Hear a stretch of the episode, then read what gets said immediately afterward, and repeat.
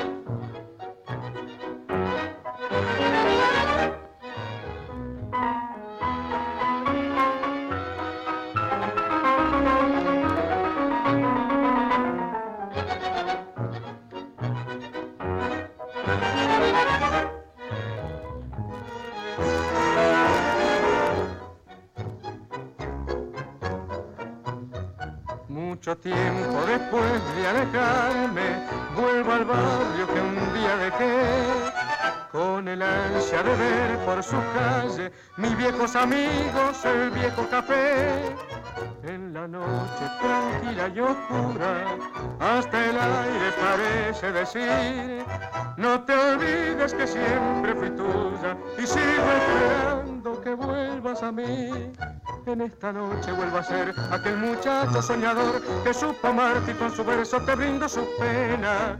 Hay una voz que me dice al oído, yo sé que has venido por ella, por ella, que amable y que triste a la vez la soledad del arrabal con sus casitas y los árboles que pintan sombra. Sentir que todo, que todo la nombra, que ganas enormes me da de llorar.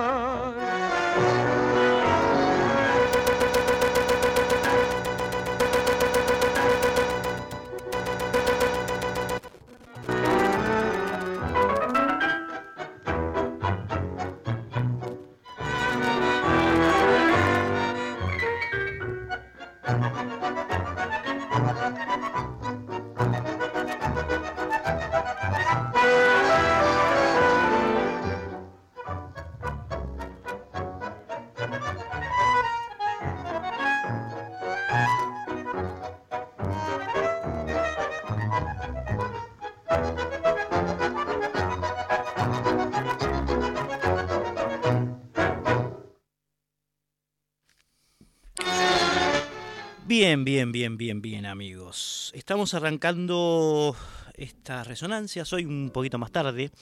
Eh, antes, eh, bueno, la radio emitió un festival norteño, eh, los TX. Así que bueno, va procediendo esto con una mezcla, esos mosaicos que se suelen dar en esta casa, ¿no? Los TX, el carnaval norteño y de repente Miguel Caló. De repente aparece Miguel Caló haciendo con su orquesta y la voz de Alberto Podestá, que ya había arrancado, un clasicazo bajo un cielo de estrellas, eh, hermoso. Es el tema eh, que nos ayuda a arrancar en este largo recorrido histórico, como saben, que implica resonancias, con el año 1941. Las músicas que vamos a escuchar hoy, las historias que vamos a, a contar, tiene que ver específicamente con ese, con ese año en el largo devenir de nuestras músicas, ¿no? de nuestra cultura nacional y popular. Este es el capítulo número 354, ¿eh? es, el, es, el, décimo año que estamos en esta casa, en Radio Nacional Folclórica. Y bueno, la tesitura nuestra siempre fue esa, contar historias, escuchar músicas, ser lo más eh, metódicos posible con el tema de la cronología, digamos, para, para contar, digamos, estos sucesos históricos cronológicamente. Y bueno, así arrancó el año 1941. Bajo un cielo de estrellas fue una de las primeras piezas que se grabó en ese año, una de las primeras. En enero se metió Caló con su orquesta y, y Podestá en, el micrófono, en la voz, para hacer esta pieza. Caló, que había nacido el 28 de octubre del año 1907. ¿m? Director, compositor, bandoneonista, eh, Balvanera fue su cuna, barrio porteño, si los hay. Y bueno, conjugado en estas primeras instancias, en estas primeras grabaciones del maestro, con eh, un jovencísimo Alberto Podestá, que entonces tenía apenas 16 años, apenas 16 años. Alberto, que había nacido el 22 de septiembre de 1924 en San Juan, eh, y cuyo nombre real era Alejandro Washington. Miguel Alberto Podestá. Bien, de Podestá y Caló entonces, o de Podestá con Caló, vas a escuchar ahora otro de los temas que eh, alborearon el año 1941. Me estoy refiriendo a una pieza que por entonces se grababa muchísimo. ¿eh? Hay, hay muchas orquestas que la hicieron, ¿eh? muchas. Incluso en el programa pasado escuchábamos la versión que había grabado Aníbal Troilo con Francisco Fiorentino en voz. Bueno, ahora la vas a escuchar por eh, el tándem Podestá Caló. Estamos hablando nada más y nada menos que de Yo soy el tango. Va.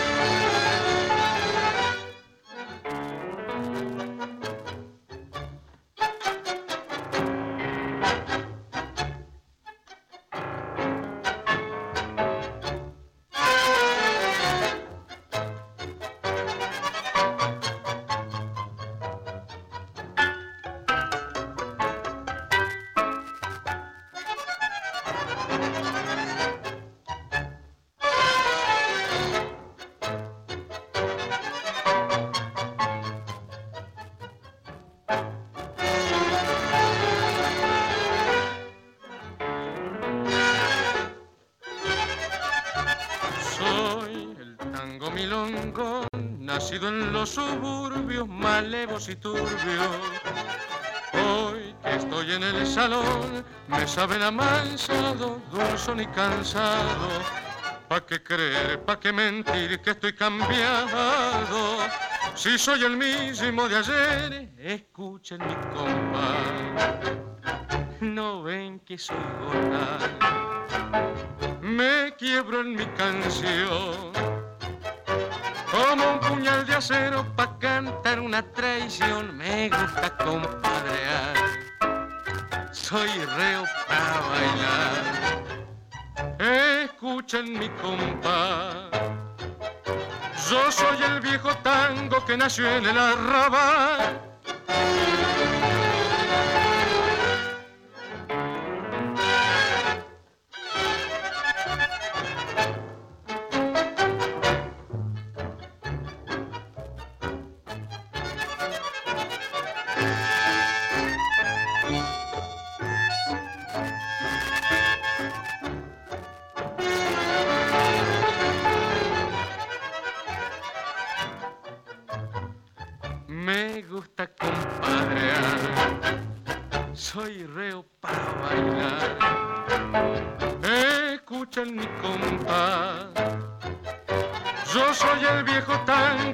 En el arrabal.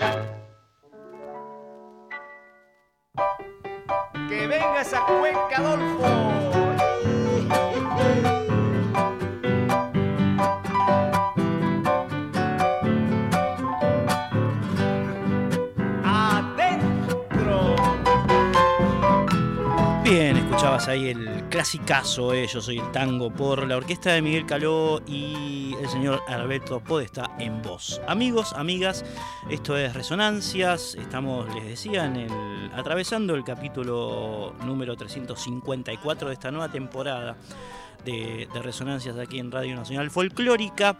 Eh, si quieren llamarnos, el contestador es el 4999-0987, reitero, 4999-0987, y hay un WhatsApp, eh, en caso de que les guste más escribir un textito, digamos, ¿no? Que es el 11 3109 5896. Reitero, contestador 4999 0987 WhatsApp 11 3109 5896. Bien, estamos posados en el año 1941. Eh, alguna efeméride de ese año da que el 3 de enero, en el tercer día de ese año, nacía el señor Daniel Toro en Salta, saben, Toro, ¿eh? gran compositor, un referente ineludible de nuestro folclore, mil canciones compuestas. Eh, eh, Toro, el de Para ir a buscarte, el de Cuando tenga la tierra, que es impresionante clásico con, Ariel, que compuso con Ariel Petrocelli, eh, el de Samba para olvidarte, el del Antigal, temazo con Lito Nieva y también con Petrocelli. Toro nacía entonces el 3 de enero del año 1941, una semana antes apenas, apenas de que Miller, ¿eh? compositor de jazz, como ustedes saben, grabara una, una, versión, digamos, de Anvil Chorus, el, arreglo que hace él de la obra del Tarito, Giuseppe Verdi, y que ya mismo vamos a escuchar ahora aquí en Resonancias, que tiene que ver eh, básicamente con, con el contexto musical de, de la era, ¿no? Glenn Miller eh, en otro lado del planeta haciendo este arreglo de, de Anvil Chorus de Verdi.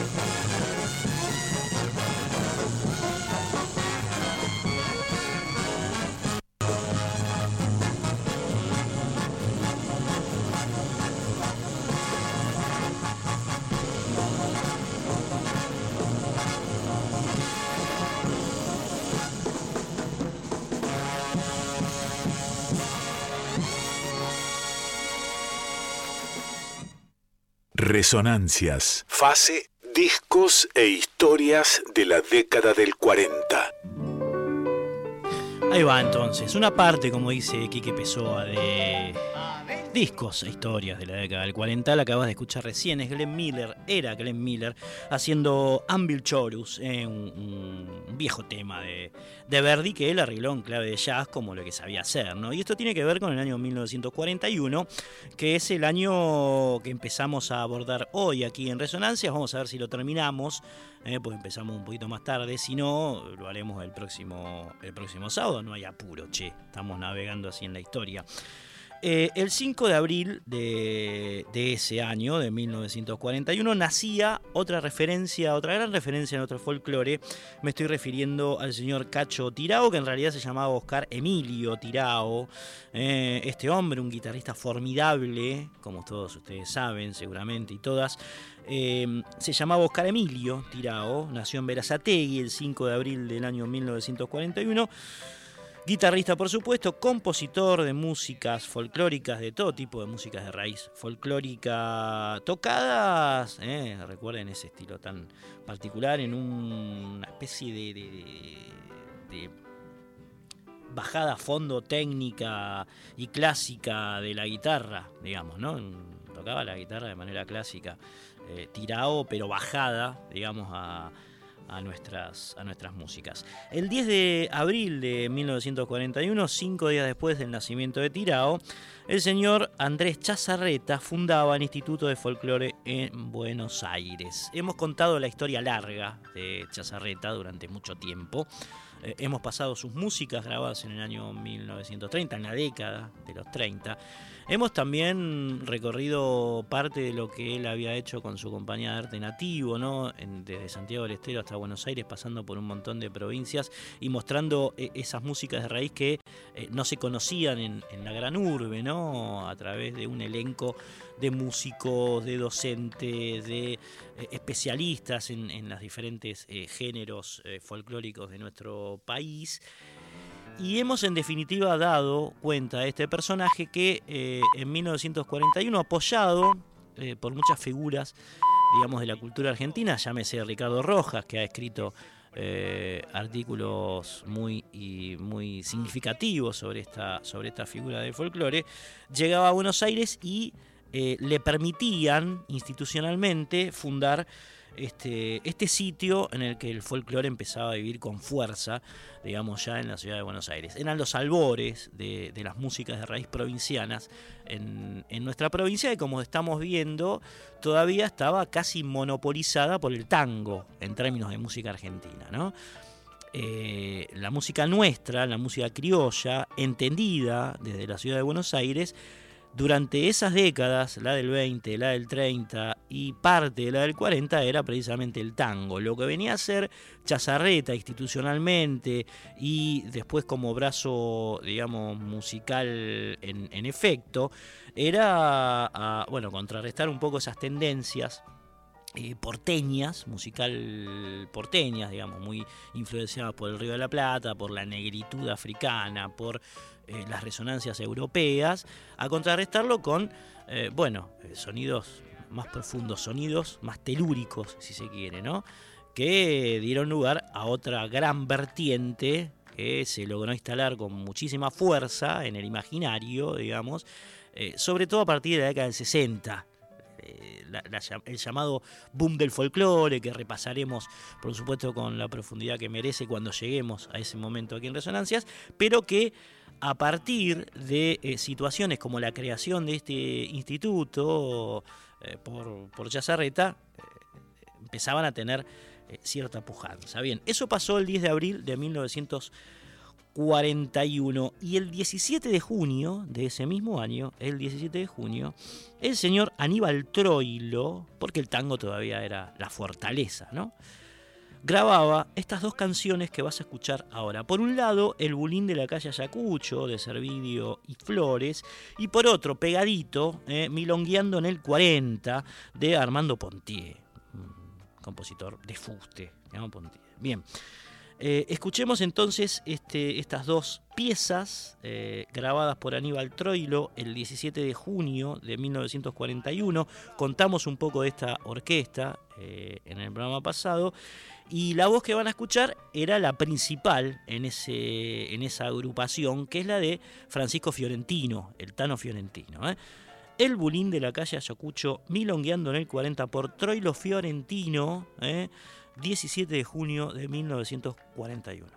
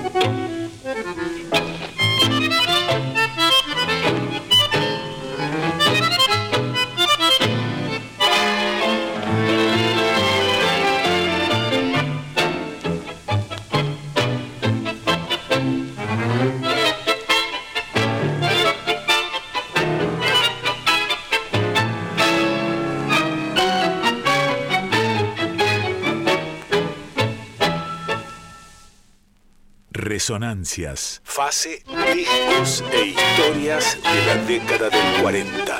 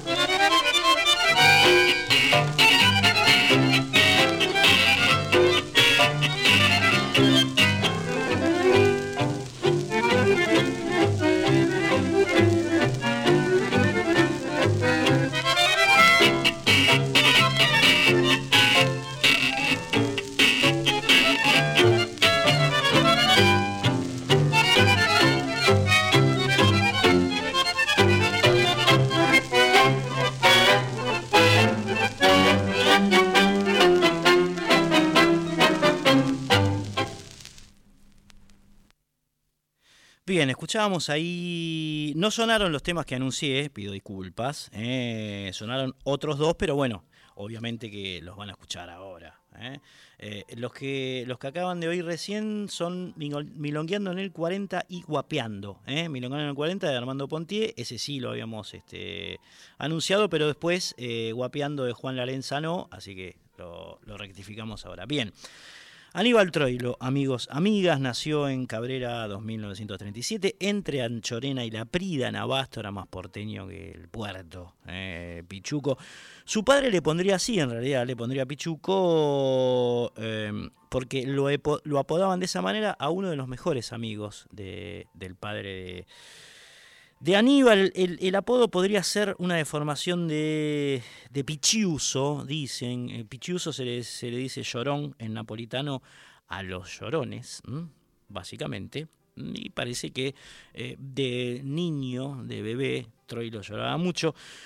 Durante su niñez, durante su niñez, escuchaba tocar el bandoneón en los bares de su barrio, ya ahí se le despertó el talento a Troilo. A los 10 años convenció a su madre para que le comprara su primer bandoneón, un pichuco, y con ese bandoneón tocó casi toda su vida. En 1925 realizó su primera actuación en un bar pegado al mercado de Abasto.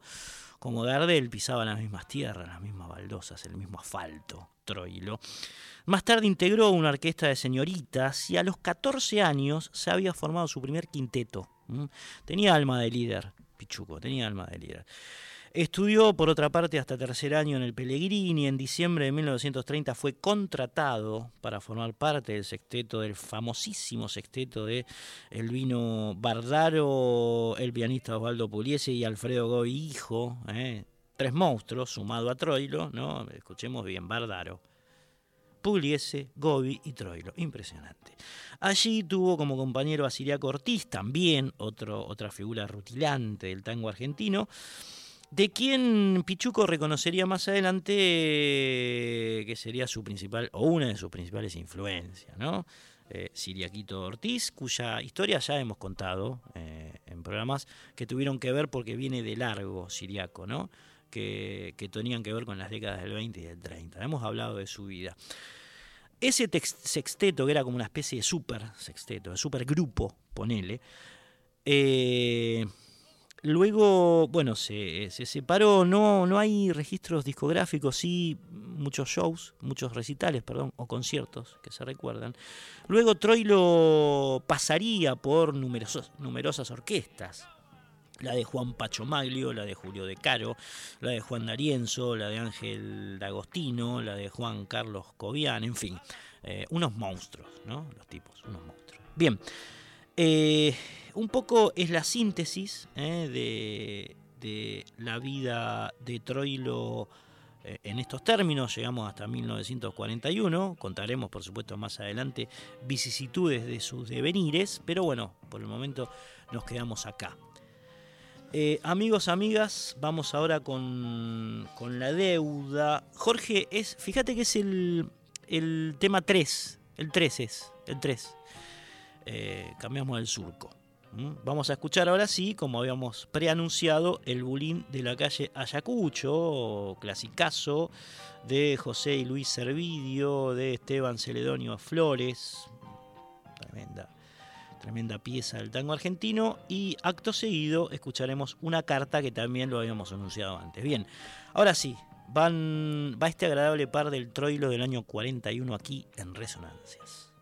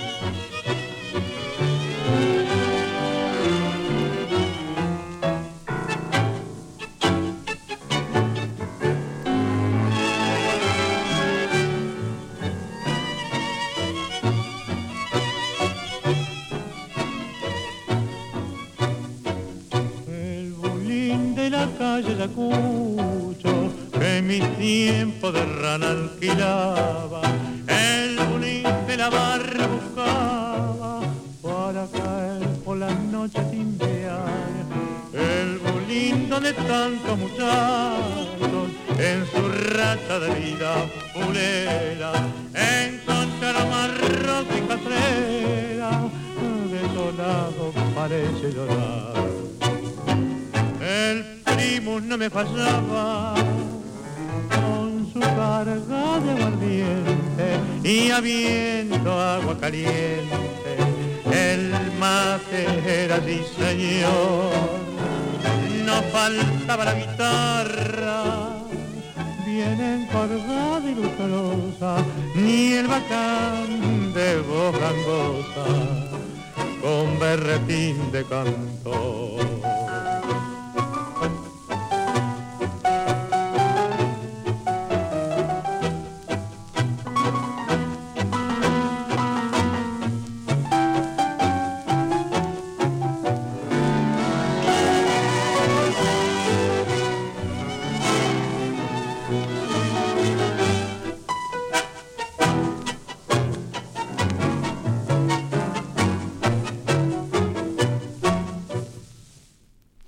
Ahí estaba entonces, El Bulín de la calle Ayacucho, uno de los clásicos inoxidables del tango argentino, en este caso cantado por Francisco Fiorentino y tocado por la primera orquesta Aníbal Troilo. Este tema fue grabado el 11 de julio del año 1941, 20 días después del nacimiento de Argentino Luna, otro referente de nuestras músicas folclóricas, que por supuesto estará aquí en Resonancias cuando llegue el momento. ¿eh? Vamos paso a paso. Estamos en el 4999-0987, reitero el teléfono 4999-0987 y si no, ahí pueden llamar y dejar un mensaje de voz, digamos, ¿no? Hablando de la década del 40, de los tangos, de lo que este programa les va sugiriendo de alguna manera, un recuerdo, un tío, algo emocional, lo que fuese, o si quieren cantar.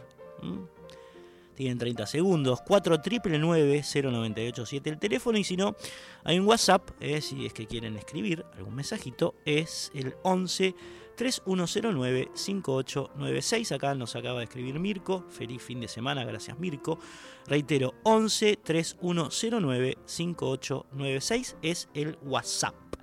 Bien, eh, dicho esto, mm, Jorge Escobar está con nosotros en la operación técnica y vamos a escuchar otra de las piezas que eh, Troilo grabó precisamente el 11 de julio de 1941, después de hacerlo con la que acabas de escuchar. La pieza que habíamos anunciado antes, después rectificamos y ahora sí la vamos a oír como corresponde, es una carta que es un tema de Miguel Buccino eh, y, la voz al frente de la enorme agrupación de Troilo será nuevamente la del Tano Fiorentino.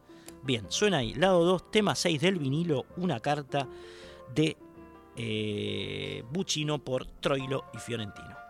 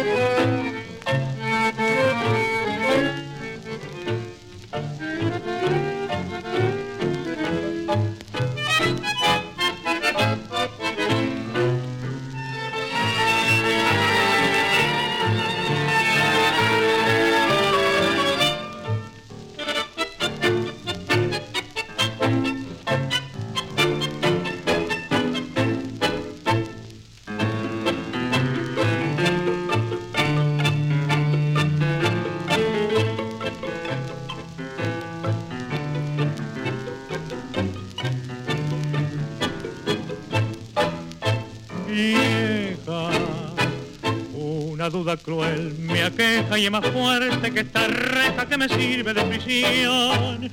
No es que me amargue la tristeza de mi encierro ni el estar igual que un perro arrumbado en un rincón. Que me diga con franqueza si es verdad que de mi pieza se hizo dueño otro varón Madre si es cierto que el infame, abusando que estoy preso me engañado. Y si es cierto que al bebé te lo han dejado en la casa de los pibes sin hogar. Si así fuera malaya con la perra, algún día de salir entonces vieja, se lo juro por la cruz que hice en la reja, que esa deuda con mi daga de cobra.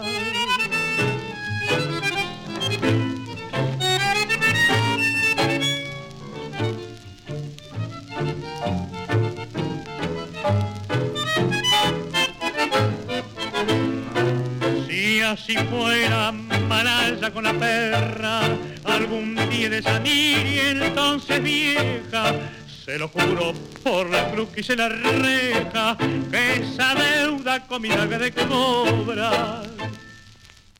Resonancias. Fase, discos e historias de la década del 40. Ahí lo tenían entonces a Pichuco Troilo y su orquesta.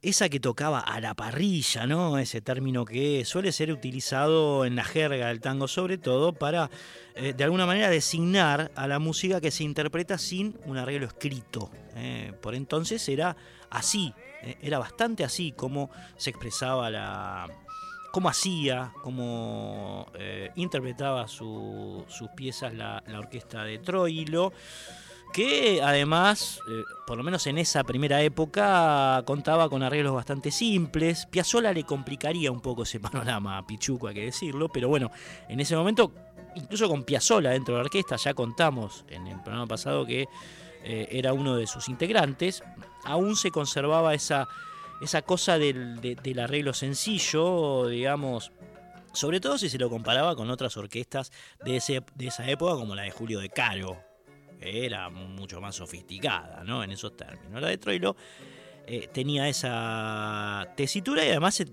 tempo ágil eh, que, bueno, facilitaba mucho las cosas para sonar en milonga, ¿no? Tango para bailar. Aunque no le faltaba cierta eh, por supuesto, brillantez, sobre todo en la, en la ejecución y en el buen gusto para tocar eh, de los músicos dirigidos por, por Aníbal Troilo. Bien, lo vamos a apreciar ahora con otras dos piezas que también eh, se publicaron en el año 1941, que la orquesta de Troilo publicó en 1941. La primera es No le digas que la quiero, otro clásico de Bacareza y El Fino. Eh, también, por supuesto, canta Fiore. Y de inmediato, eh, de inmediato, con un separadorcito de por medio, va a sonar otra llamada Sencillo y Compadre de Bar y Guillandur, que, bueno, muestra eh, de alguna manera otra faceta interpretativa de, de la agrupación del Gran Pichuco. Van las dos.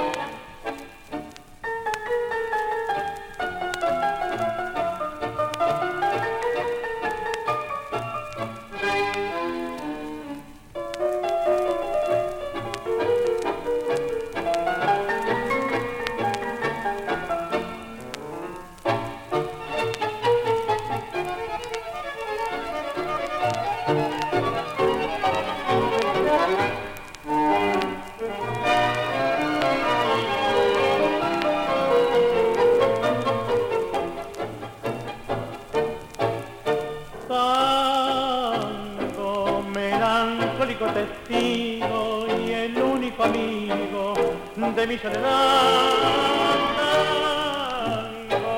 En las vueltas del destino, quizá en mi camino la vuelva a encontrar.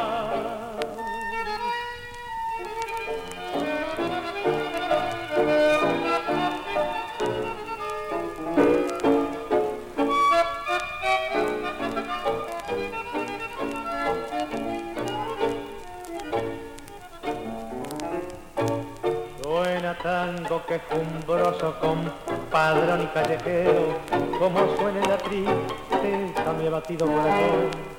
Y si ves a mi querida, no le digas que la quiero, porque ya me da vergüenza de pensar en su traición. Tango melancólico testigo y el único amigo de mi soledad la vuelta del destino,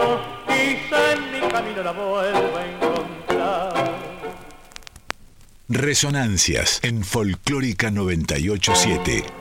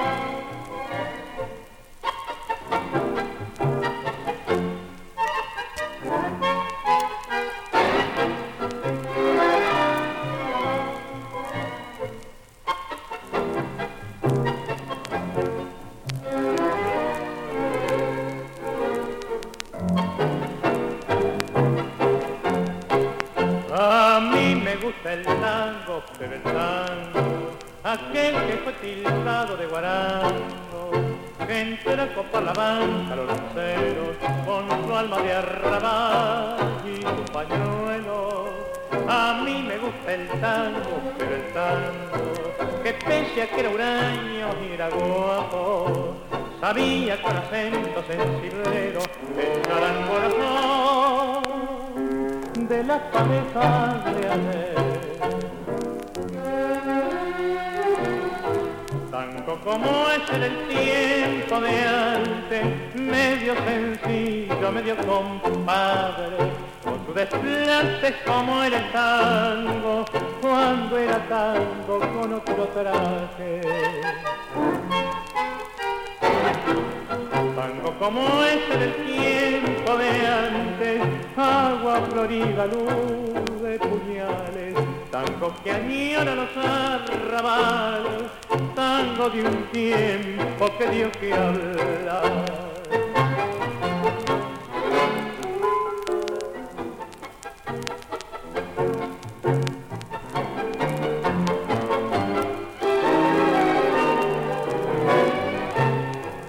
A mí me gusta el tango, el tango que me hable de arrabal y de fantasma.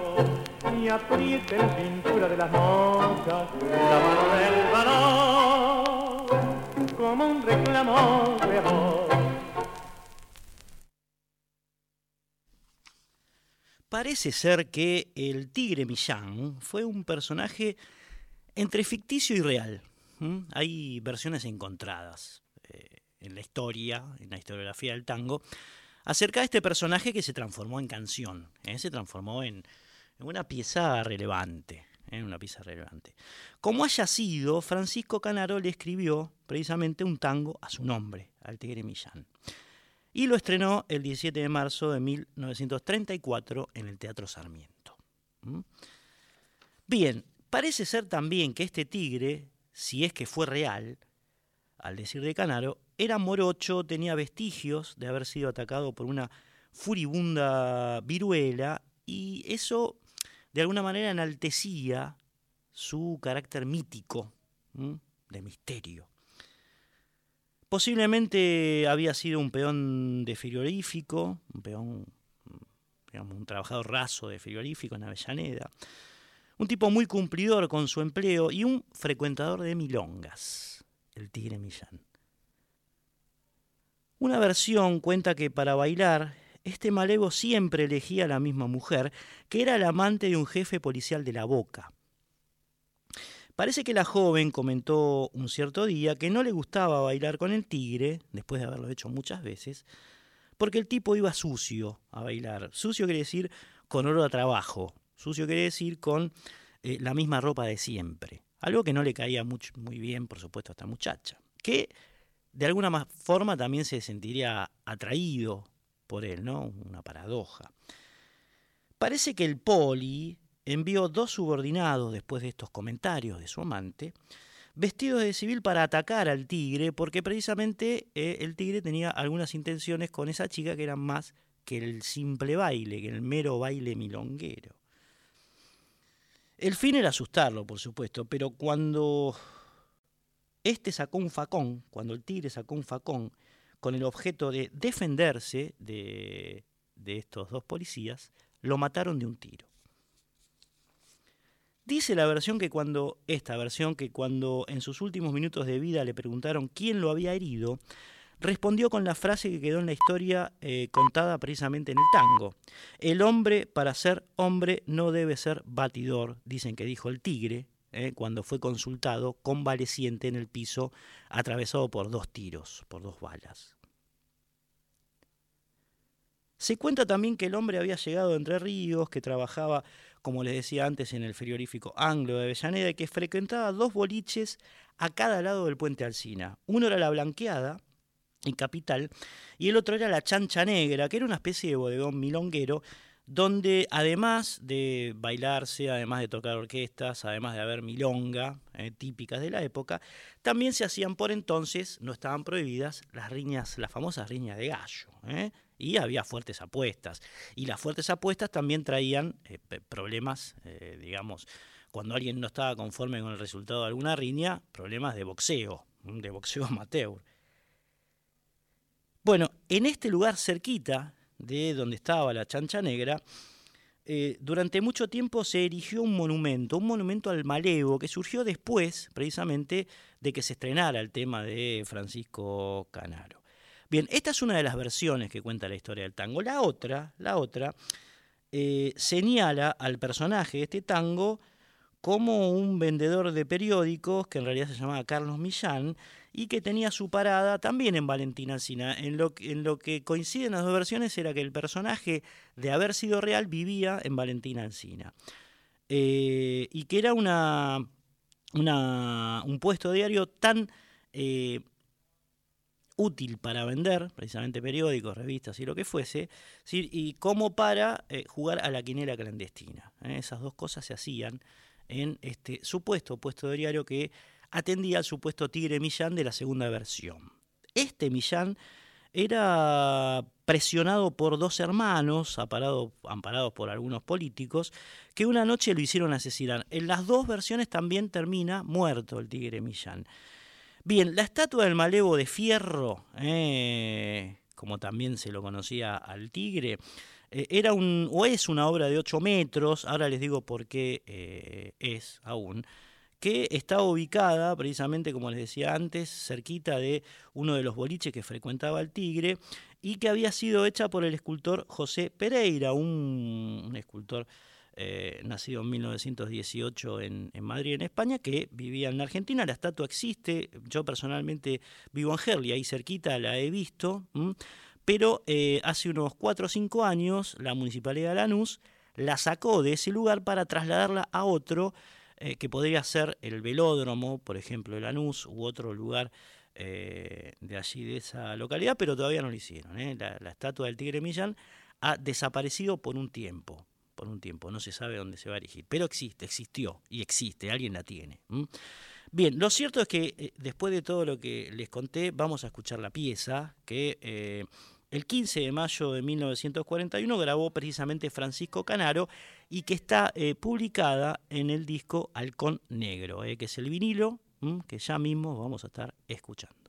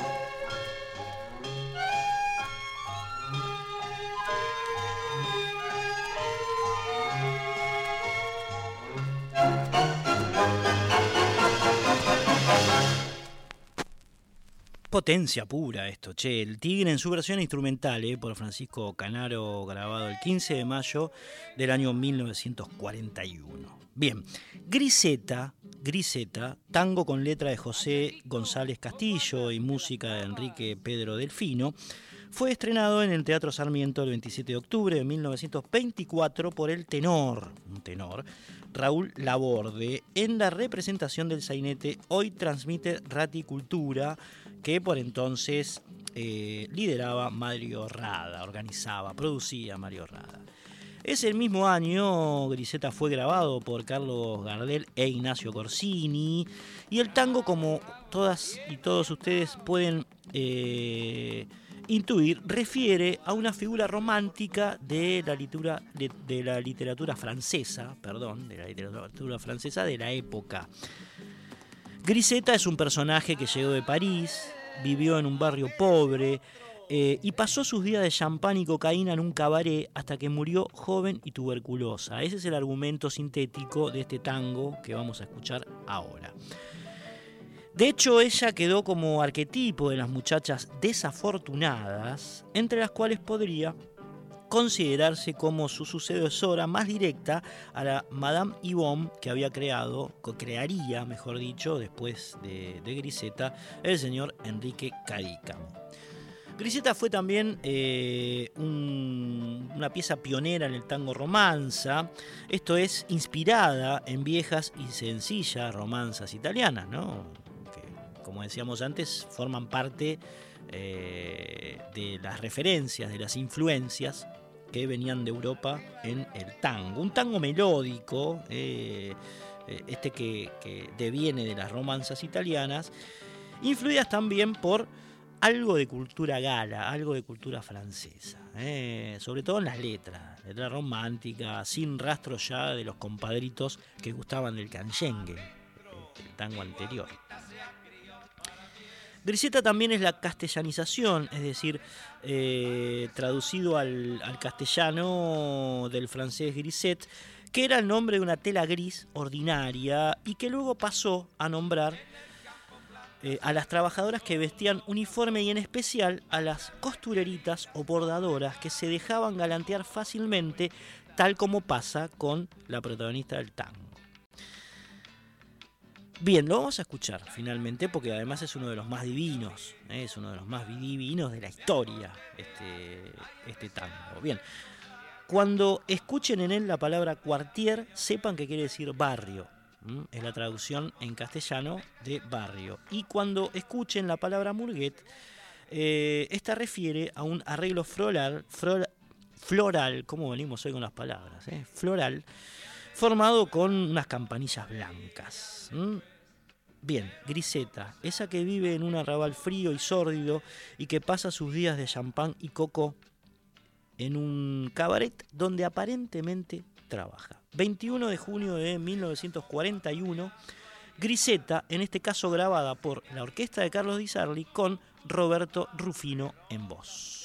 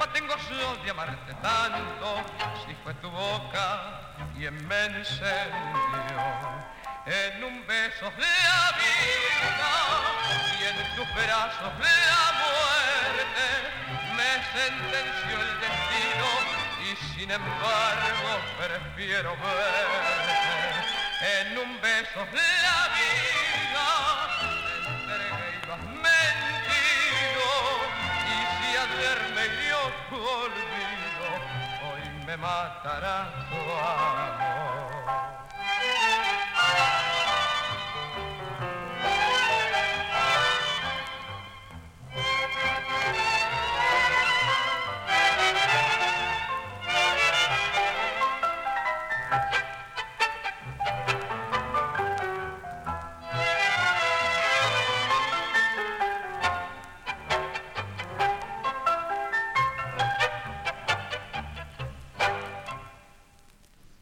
Era una pena sacar en un beso la vida, este tango hermoso que también grabó Di Sarli, y por eso no pusimos el que debería estar, que es el que anunciamos, que es Griseta, y que ya mismo, por supuesto, va a estar al aire para que todas y todos ustedes disfruten. ¿eh? Grabado, como les decíamos, el 21 de junio de 1941, pleno invierno de ese año, aquí en Buenos Aires, por la orquesta de Carlos Di Sarli y la voz de Roberto Rufino. Ahora sí.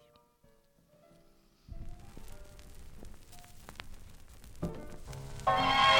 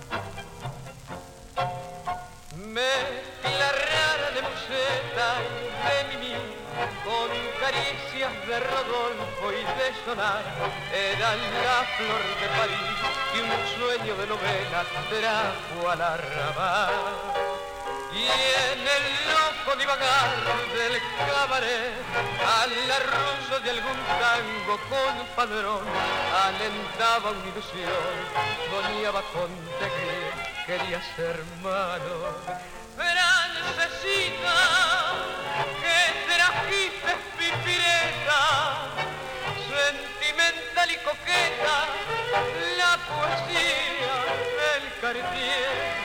¿Quién diría que tu poema de griseta con una estrofa tendría la silenciosa agonía de Margarita Gautier.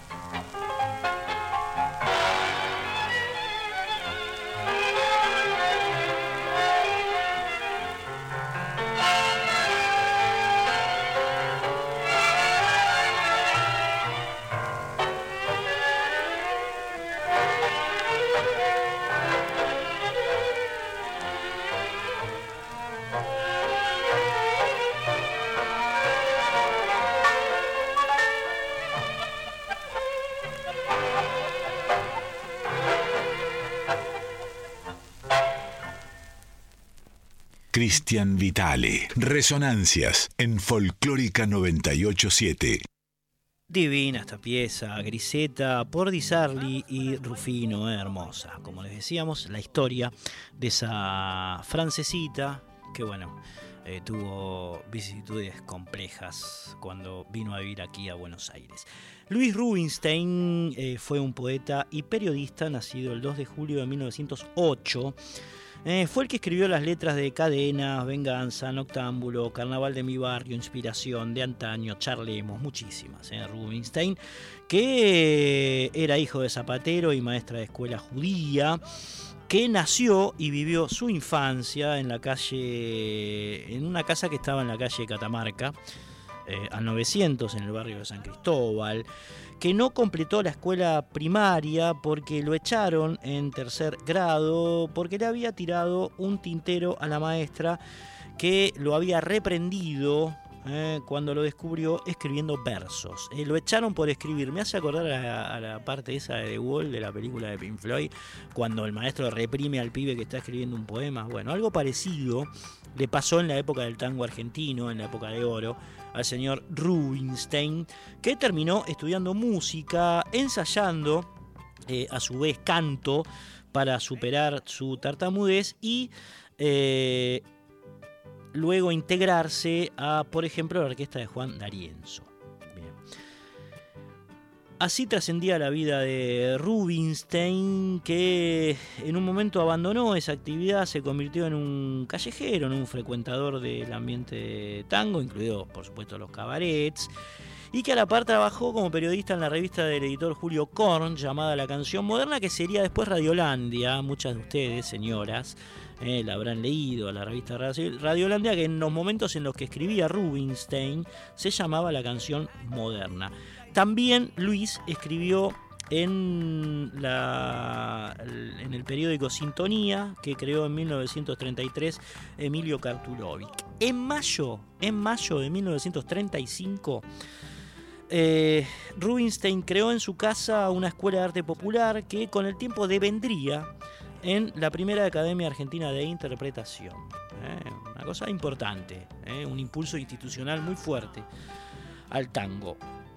La primera pieza cuya letra y música le pertenece a Rubinstein fue, eh, la mencionábamos antes, Cadenas, que escribió en el año 1933, un tema que terminaría estrenando Mercedes Simone, cantora que ha pasado por este programa, hemos pasado muchas piezas de ella, además de contar su historia. Bien, varios años después de ese, de ese tema llegó el tema, la pieza Yo también, en colaboración con Nicolás Luis Vizca, que había nacido el 19 de junio del año 1903. ¿eh? Vizca, que bueno, él compuso la música de esta pieza en la que vamos a hacer base. Vizca era cinco años mayor que Rubinstein.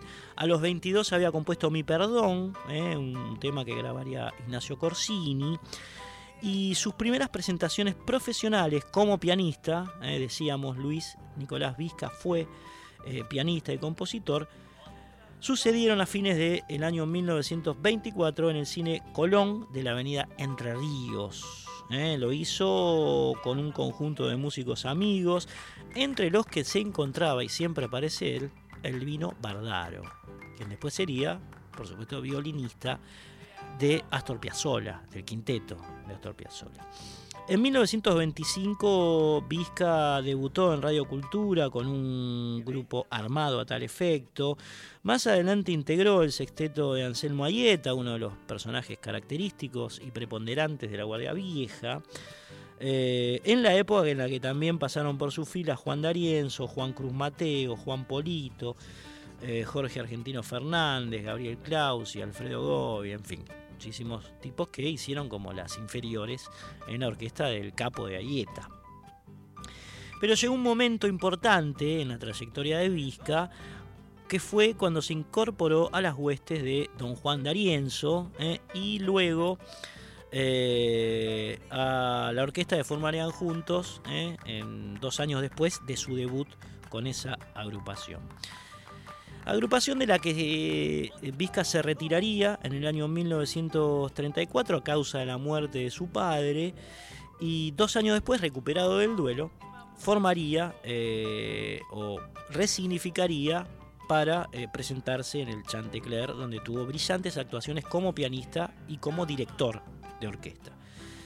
En 1940 finalmente se puso al frente de un quinteto para acompañar al cantor Roberto Ray, justo, justo un año antes de que Hugo del Carril cantara esta maravilla. 26 de junio de 1941, Yo también, de Rubinstein y Vizca, cuyas historias acabas de conocer aquí en Resonancias, haciendo eh, maravillas en la voz de Hugo del Carril. Va. Hoy que me miré al espejo me he detenido a pensar en el alba de mi juventud que se ha perdido. Yo también tuve un querer y tuve esa pena que se va desdibujando a fuerza de esperanzas hondas. Yo también viví mi sueño de amor. Me estoy sintiendo viejo, detrás del alba se va la vida. Hoy me miré al espejo y siento mi alma que está vencida. Cuando el amor me acariciaba, siempre la joven porque soñaba. Hoy estoy solo y en mi ocaso siento el fracaso de mi vivir. Yo también tuve un querer que dibujó en mi pena una esperanza. Yo también viví mi sueño de amor, una ilusión mansa.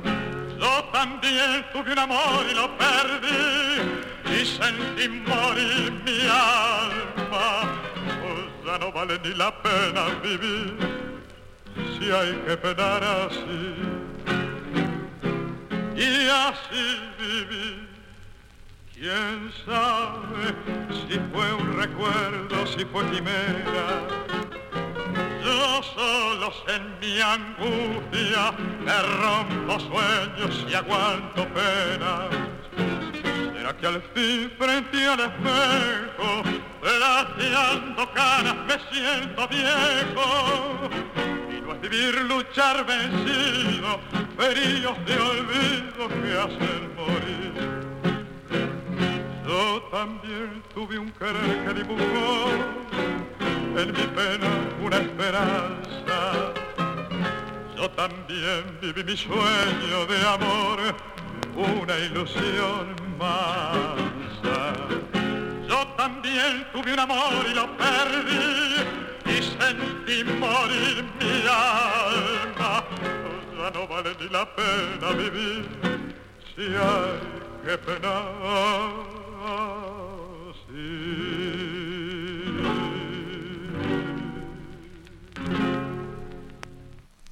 Muy bien, ahí sonaba yo también. Por Hugo del Carril, eh, de Vizca y Rubinstein, eh, uno de los clásicos también. Eh, grabados en el año 1941 por, por este gran cantor que fue, fue del Carril. Bien, amigos, amigas, se nos hizo se nos hizo rápida la noche hoy porque arrancamos más tarde. La radio transmitió eh, parte del carnaval jujeño. Hace 11 grados 4, está fresco, che. Faltan 6 minutos para las 2 de la mañana, que es la hora en la cual concluye este programa, estas resonancias aquí en Radio Nacional Folclórica. Así que nos vamos a despedir con otro agradable par. Mi nombre es Cristian Vitale, les por supuesto mando un abrazo. Nos reencontramos el, el próximo sábado, viernes a la medianoche aquí en Radio Nacional Folclórica y lo que vamos a escuchar ahora después contaremos la historia. Es eh, parte de la producción del dúo de Agostino Vargas en 1941, un dúo muy pero muy reconocido. Eh, los tangueros eh, y las tangueras sabrán de qué estamos hablando de, Agostino, de Agostino Vargas. Los temas que van a sonar van a ser también en vinilo, como habitualmente lo hacemos, salvo algunas, algunas excepciones. Y son dos. Un copetín de Maglio y Fernández y tres esquinas eh, que eh, es compuesto por D'Agostino además de Atadía y Cadícamo. Estos dos, estas dos piezas fueron grabadas el 24 de julio del año 1941, que fue bueno, el momento que nos ocupó hoy en este eh, programa medio parcial que hicimos, medio recortado en, el tiempo. Bien, amigos, amigas, nos estamos despidiendo con este agradable par tanguero. Agradecemos por supuesto a Jorge Escobar que estuvo en la producción técnica y nos reencontramos el próximo sábado a la medianoche, viernes, ¿eh? a la medianoche, sábado a las 0 horas, aquí en Radio Nacional Folclórica. Adiós.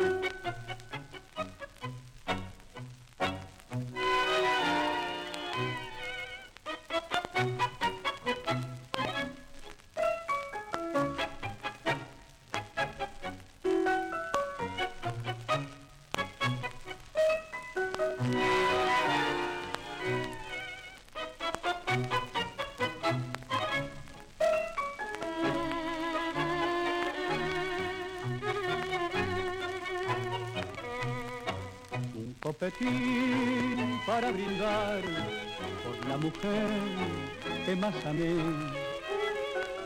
por la que tanto he soñado. Brindaré por ella, todo pasó, todo se fue, hoy solo soy sombras de ayer. Ya no tengo más que otro copetín de. Fue la paita más derecha que tenido. Porque siguió sin aflojar mi juventud que fue su amor. En recordar mi apena que ya los tiempos no son de- en por eso es que me emborracho. A ver, che traiga otro copetín.